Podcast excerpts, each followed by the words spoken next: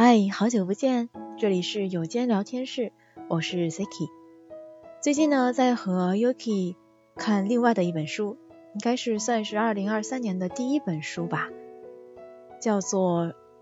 女生怎样活》，这个是翻译成中文以后的译文的版本。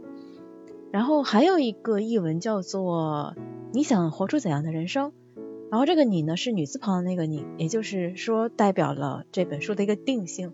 那这本书呢是写给女孩子们的。为什么要说女孩子们呢？这本书呢是日本的社会学家上野千鹤子老师在二零二零年的时候出版的一本书。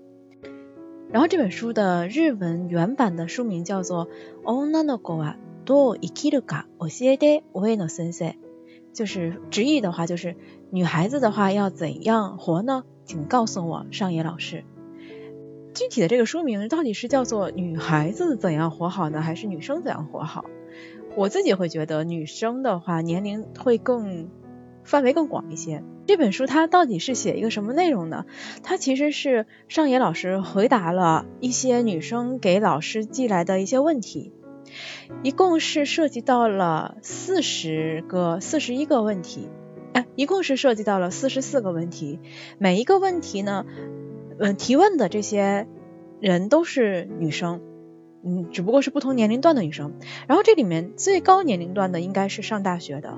然后低一点年龄段的应该是在上中学的，应该是差不多这个样子。一共是涉及到了学校、家庭以及呃谈恋爱，还有这个社会关系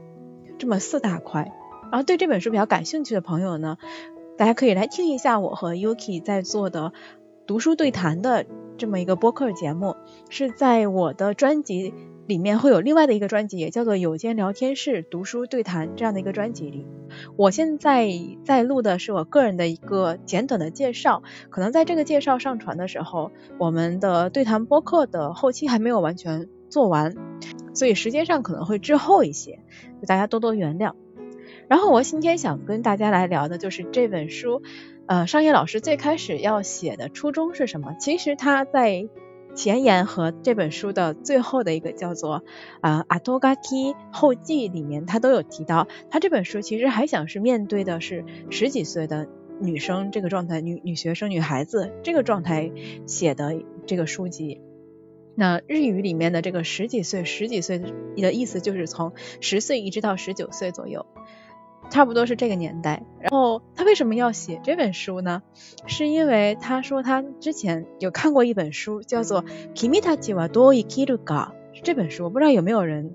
有没有在听这个节目的朋友有去看过，我是准备要去看一下，因为我还没有看过这本书。然后这本书也是日日本这边的，是一个啊吉野源三郎这样的一个儿童文学者他写的，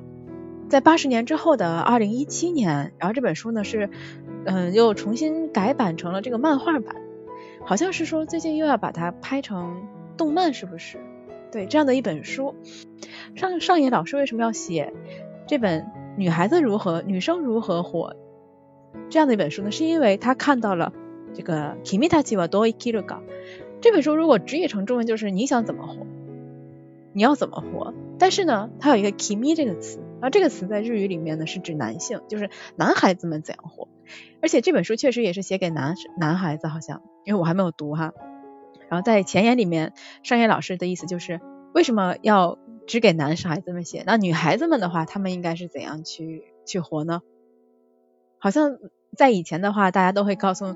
女生，那个你们应该要更温柔一些，要更懂得照顾别人，对吧？不能太出风头，哦，要相夫教子啊，等等。就在日本很久以前，到甚至到现在的一些地方，还是会有这样的观点。所以商业老师要写这么一本书，要给女生们告诉他们，你们应该怎样怎样去生活。嗯，他这本书的前言里面还有一个词叫做 “onanoko no tsubasa oranai tameni”，就是不要去折断女孩子们的双翼，就让他们自由去飞翔。是，这是这本书的前言部分。然后在第一章，他讲到了第一章的大标题就是学校的男生和女生的这个相关的内容，一共有一二三四五六个标题。然后第一个标题呢叫做学生会长为什么都是男孩？第二个是如果不像个男孩子的话就不可以吗？第三个是颜色也要分男女色嘛？第四个是只有男孩子才能以理科研究为自己的目标吗？第五个是为什么这个名册里面男生是在前面的？最后一个是就是不努力工作的人是怎样的人？这么样的六个标题是以学校为大背景的，在这个里面其实有几个是我们就是我自己来讲的话没有经历的，你比如说它里面提到了学生会长都是男孩子的这个事情，嗯，在这个里面商业老师有讲到，在日本这边小学、中学还有高等学校，大概是小学生小学生里面啊会长和这个男孩子的比例啊，一般是一比一，就是。五比五的样子，这个是小学。到了中学的时候呢，男孩子占的比例就是百分之八十八点九，然后到高中的时候呢，就百分之六十。就是说，在小学的时候，大家可能还没有这个男女生的这种性别的差异感的这个意识，所以还是五比五的。然后到了中学的时候呢，就是男孩子会更多一些，作为这个学生会长。然后这个数据呢，是二零一八年度的。是日本的滋贺县的大津市，就它一个市哈，呃，不能，我们不能说是整个日本哈，只能说是一个市，有有这样的一个调查，然后大家就会感兴趣啦，为什么中学的时候是百分之将近百分之九十的这个比例，却到了高中的时候会变成百分之六十？是不是到了高中的时候，这个男男女生的这种差异化就变小了呢？其实不是，是因为日本有一个跟我们国内不太一样的地方，就是。到了高中的时候，呃，日本是有女子高中的，就是单独的都是女子，对。然后到了大学其实也是有，大家应该有了解，日本有很多女子大学，像什么御茶水女子大学，嗯，这样的学校，这样的学校的话呢，嗯，女生就都是女生了，所以学生会长也自然是女生来担任的。所以高校的到了高中的时候，呃，女生会长的比例上来了，但这并不能说明就是。男女关系是有所改善的，在这个学生时代，而这一点呢，我联想到我以前上学的时候，在国内上学的时候，呃，我上学的时候，因为那个时候国内一般都是男女生都有的这种综合的混混混校生的，对吧？咱们已经没有，我我我当时没有听说过还有女子高中这么一个说法了，对，所以当时的话，而且以前到我上学那个年代，我们好像没有什么所谓的学生会长这么一个职位，就是中学的时候，嗯，没有这样的一个职位，很少听说有学校有学生会长，一般都是到了大学的时候吧。然后到了大学的时候，也会有类似的感受，就是无论这个学院里面男女生比例是多么的不均衡，比如有一些专业，像我当时学的是化学专业，我们那个专业的男女生比例。大概是呃六四左右，就是女生是百分之六十，男生是百分之四十这样。然后有又像英语啊，像日语专业，日语专业可能就是九比一，甚至是哎九比一左右，九九个女生可能才有一个男生这样。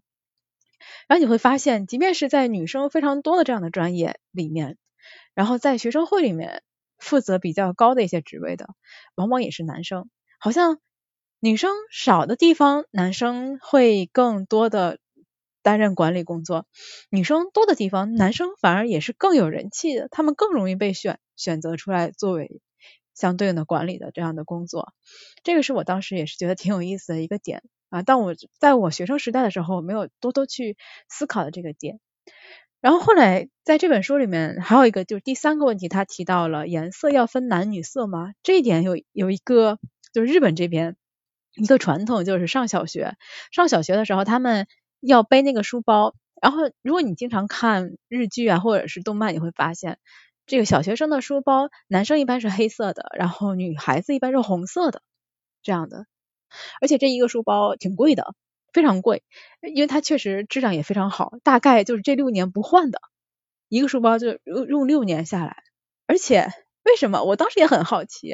为什么女生就都是。一色的红色，男生都是一色的黑色的书包。我问日本人的时候，日本人就跟我说说，呃，一个是学校规定的，还有就是像这本书里面上野老师说到的，一般这个书包很贵，大概都是上一代的人，比方说爷爷奶奶呃外公外婆送给孩子的入学礼物。然后呃老一代的人他们会更加就是有这种先入为主的意识，就是觉得女生是红色，男生是黑色这样。这一点虽然咱们国内也没有这个书包要分颜色这一个，但是我想到我小学的时候买书包，我小学的时候买书包就是非常喜欢那种，我每年都会换一个书包，然后都是什么花仙子啊、美少女战士啊，就是这些，因为当时也确实喜欢美少女战士。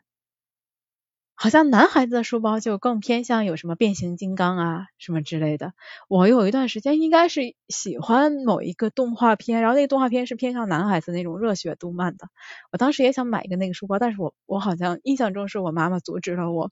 就觉得女孩子嘛要买就买这种红色的。所以有男孩子的颜色、女孩子颜色这种说法，就是男女色这种说法，我觉得不仅仅是在日本吧，在。我小的时候，我也是受到了很多这些影响，但是因为我自己本身不喜欢粉色，嗯，比较偏向喜欢蓝色，所以后来的时候，我受这个颜色影响其实是比较少的。你比方说，我选择本子的时候，第一反应也会选择呃蓝色，就是不会 偏向选择比较亮丽的颜色。但是当我看到一个男生他如果穿了一件粉色的衬衣的时候，我我会下意识觉得，哎呀，一个男的为什么穿个粉色的，显得有点娘。但是这个这个想法出现在脑子里之后，我马上就会意识到，我其实也是在用这种颜色去区分性别。这是我看完这本书的时候觉得挺有意思的一点。然后在这本书里面的第一章里面还有一个比较有意思的一点，就是它它原文叫做“パリパリハダケナイヒド”，就是不能啊这种。勤勤恳恳工作的这些人，这个题目是这样的。然后他就发现他的班主任老师，因为班主任老师他自己有小孩儿，他大概到了晚上五点的时候呢，就要嗯下班了，就要离开学校了。呃，而且当这个孩子出现了头痛脑热的时候呢， 嗯，他想学生想跟老师去聊一聊自己的升学相关内容，可是呢。因为他要照顾这个孩子，所以呢，老师可能就没有办法在这个课后再有时间来跟这个学生去沟通这些事情。所以他当时就觉得，这个学生啊，提问的学生就觉得，如果说你不能担任这样的职责的话，那你啊，为什么要做这份工作呢？嗯，觉得他好像没有什么责任感，他觉得老师没有责任感这样的一个一个问题。然后在这个里面。商业老师回答的时候就有提到，为什么这位女老师她下班就要走，她要去照顾孩子，因为她可能是家里面负责照顾孩子的这一方，也就是说她的老公并没有承担起来照顾孩子的这个工作，就是很传统的女方来带孩子，然后男方来这个女主内男主外的这种思想，可能是在这个家庭里面会比较严重一些。同时呢，还有就是。商业老师也提到说，既然你的工作时间就是到五点，那么五点老师下班没有什么不应该的。我觉得这个好像跟公司里面其实也是一样的，就到点了就应该下班，对吧？你到点了没有下班的话，那叫做加班。对，然后加班，如果你是真的工作没有做完，然后需要加班的话，那是需要的加班。如果你单纯就是觉得如果走太早了会被别人或者是被你的上司。被他们看作啊不认真工作，那这样的话就是跟你一开始的想法是大相径庭了的。也就是说，不加班不意味着工作不认真，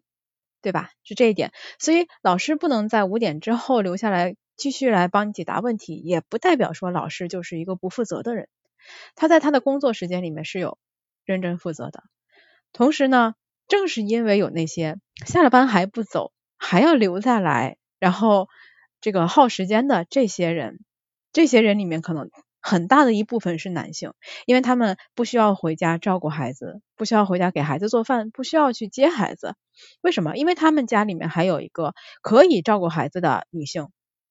对吧？可以。那另一方的女性，如果是一个全职主妇的话，那她是一个全职太太。如果她也在工作的话，那么她就必须得在工作结束的时候立刻就要离开工作的岗位。因为他要去照顾孩子，那如果说这些下了班以后没有走的这些男性，他们可以尽快的回到自己家里面承担起一部分照顾孩子这样的一个家庭职责的话，自己的妻子就能够更轻松一些，也可以把更多的时间投在他的工作里面。同时呢，整个职场来看的话，就会更加的有效率一些，因为原本要加很多班的人，他加班的越来越少，而那些加班马上不能加班，下了班就马上要走的这些女性们来讲的话，她们家里的负担也会少一点，那么她们可能会多睡一些。对吧？能多有一些时间来休息一下，那么他们工作时候的精神状态效率也会更高一些。这才是对整个社会来讲的话比较公平以及最适合的一种方式。我觉得以前的那种，嗯，女性来负责照顾家人，男性负责在外打拼的这种配置，已经不能满足现在日本的这种社会发展需求了。而且目前来讲的话，日本的全职主妇的比率是在下降的。我前两天在看一个呃日本新闻，当然它那个数据不一定完全正确，但是它有提到和八十年代日本的相比，现在日本已经是有百分之七十的女性会在结婚之后继续工作了，也就是说只剩下百分之三十的女性会选择做全职主妇。不过它这个调查呢，指的是在婚后。我以前在节目中也有给大家介绍过，其实现在日本有很多女性，她会选择结婚之后依旧工作，但在她怀孕之后，她会选择辞职，然后回家做全职主妇这样的工作。呃，这样的女性其实是有在增加的，也就是说不再是以结婚为一个分界线了，而是以一个怀孕为一个分界线。但是现在日本的很多的调查呢，还依旧是以女性结婚为一个时间点。嗯，所以我也在查相关的这个数据，如果后期有数据更新的话，我再在节目中告诉大家。那以上呢就是这本书的第一章的相关内容，更多的讨论环节呢，大家可以等我们之后的节目，就是我们的读书对谈节目上架了之后，听一下我和 Yuki 的更多的讨论内容。那么今天的节目呢，就先到这里。如果你感兴趣的话，记得去看一下这本书。呃，中文版的话，在微信读书上是可以看到的。是需要付费的，然后日文版的，如果大家有需要的话呢，可以来戳我，嗯，我可以给大家共享我手上啊能有的一些资源。我们现在也在做这本书的日语跟读的练习，如果大家感兴趣的话呢，也可以戳我一下，然后加入我们的跟读练习群里面来。如果你想找到我的话呢，你可以在下方的简介栏中看到我的微信联系方式，你也可以直接加我的微信，呃，拼音。姑姑 Siki，姑姑 Siki 就可以了。那我们下期节目再见，拜拜。